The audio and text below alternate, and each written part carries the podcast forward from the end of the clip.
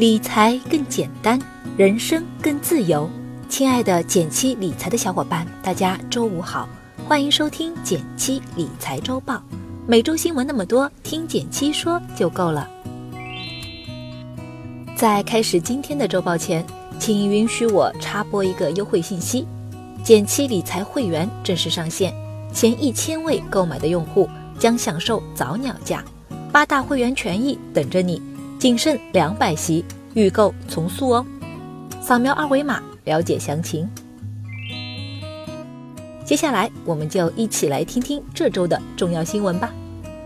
第一条新闻是来自央广网的消息：二零一九年前两个月经济成绩单公布，对股市、楼市有什么影响呢？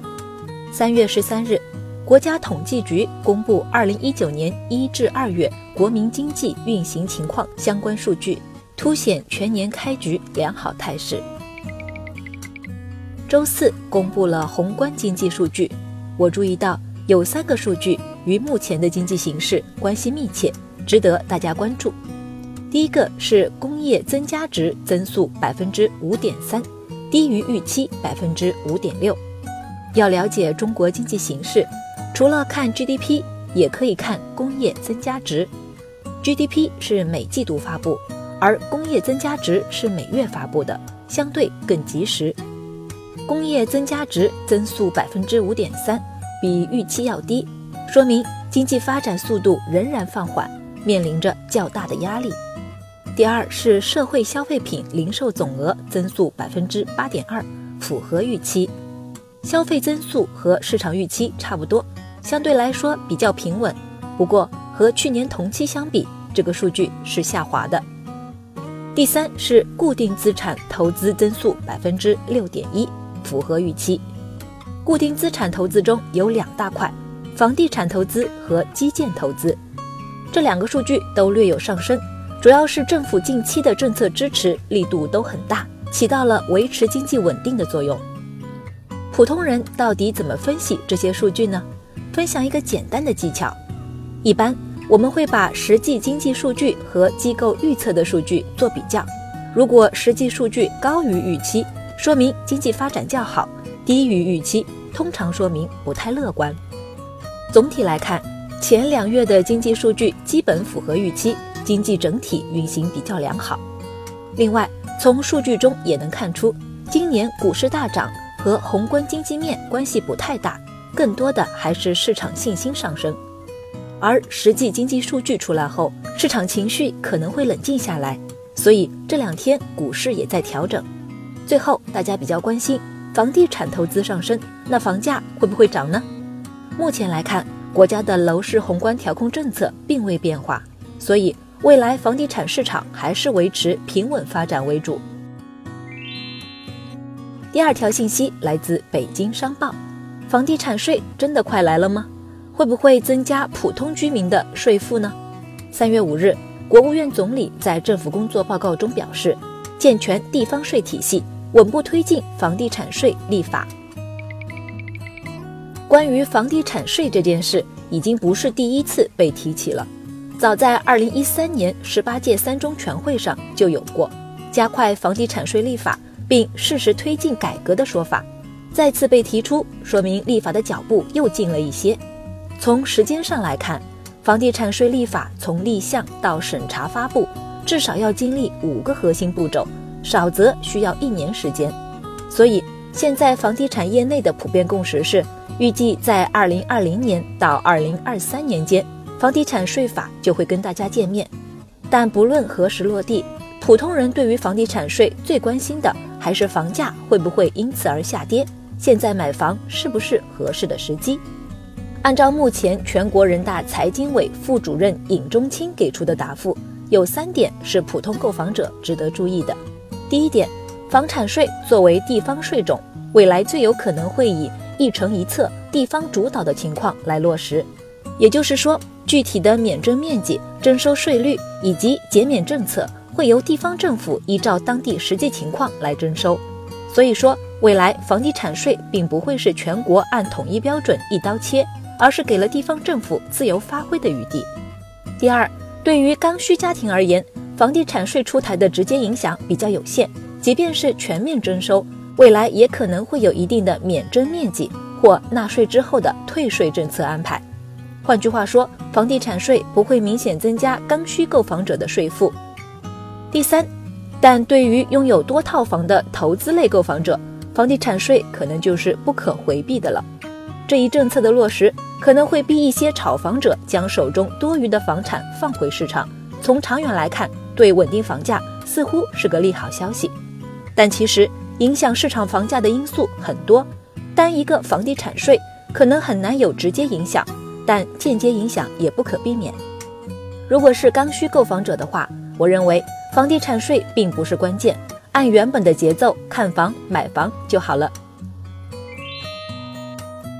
第三条新闻来自华尔街见闻，创业板大跌，杀伤力最大的却是二师兄。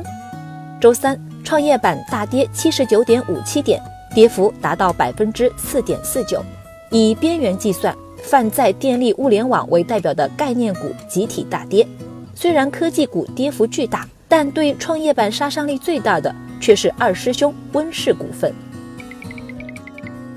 周三的创业板跌得特别惨，除了本身股市回调之外，还有一个原因就是前段时间涨上天的养猪股温氏股份大跌了。为什么温氏股份大跌会影响创业板呢？因为创业板指中。温氏股份的占比最大，约百分之四，其他公司只有不到百分之一，所以它的涨跌对指数的影响很大。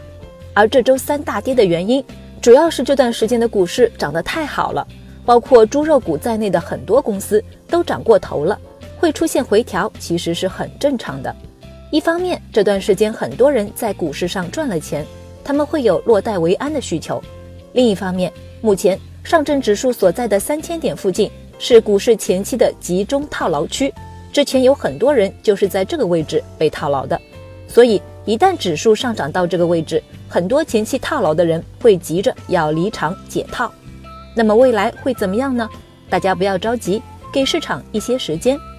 我们的 A 股现在整体处于一个比较低的位置，继续大跌的可能性很小，但短期由于上述两个原因，肯定是会出现一些震荡的。但是在中长期上来看，只要你坚守那些具有长期投资价值的好公司，这些短期的震荡其实可以不用理会。如果你实在害怕，各大优秀的指数基金也都是不错的选择。第四条新闻来自《新京报》，三幺五调查报告出炉，七成受访者网购被好评。中消协发布的调查报告显示，消费者在线购物时关注其他消费者对商品的评价。但是有七成受访者遭遇默认好评。今天正好是三幺五国际消费者权益日，中消协发布的报告有两点值得关注，也许你也有过类似的经历。第一点是百分之七十的受访者遭遇默认好评，在参与过评论的网购受访者中，最主要的问题是商家默认好评，这主要是因为消费者更看重好评。所以商家才会绞尽脑汁去刷好评。第二点是医疗保健类成为消费者不满意的重灾区，在各类消费商品和服务中，受访者对医疗保健类产品是最不满意的。这几年医疗保健领域的负面新闻不断，假冒伪劣产品也较多。今年的春晚小品也反映了这一现象。作为消费者，如果你平时遇到产品或服务问题，一个是找商家协商解决，如果商家不解决，可以打幺二三幺五向消费者协会投诉。此外，你也可以找相关的行政部门申诉，提高处理力度。过去的一年，你有过消费维权经历吗？欢迎留言告诉我。最后来到了一句话新闻时间，皇上你也该知道一下。来自华尔街见闻的消息。北京实施“三幺七”史上最严房地产调控政策已将近两年。据报告称，今年二月，北京二手房均价较二零一七年三月的高点下跌了百分之十一点三。北京房地产成交量目前已调整至历史中等水平。来自金融界的消息：三月十四日二十四时，我国成品油调整窗口开启，但据国家发改委通知。由于本次调整幅度不足每吨五十元，本次调整搁浅。下一轮成品油调价窗口将于三月二十八日二十四时开启。来自证券时报的消息，三月七日盘后，中信证券发出了罕见的看空报告，首次给予中国人保卖出评级。证监会主席易会满在日前接受采访时表示，这都是非常正常的事情。感谢大家收听今天的减七理财周报，一同感知正在发生的变化，提高经济敏感度。更多投资新闻解读及理财科普，欢迎关注我们的公众号“减七独裁”，简单的减，汉字的七，我在那里等你。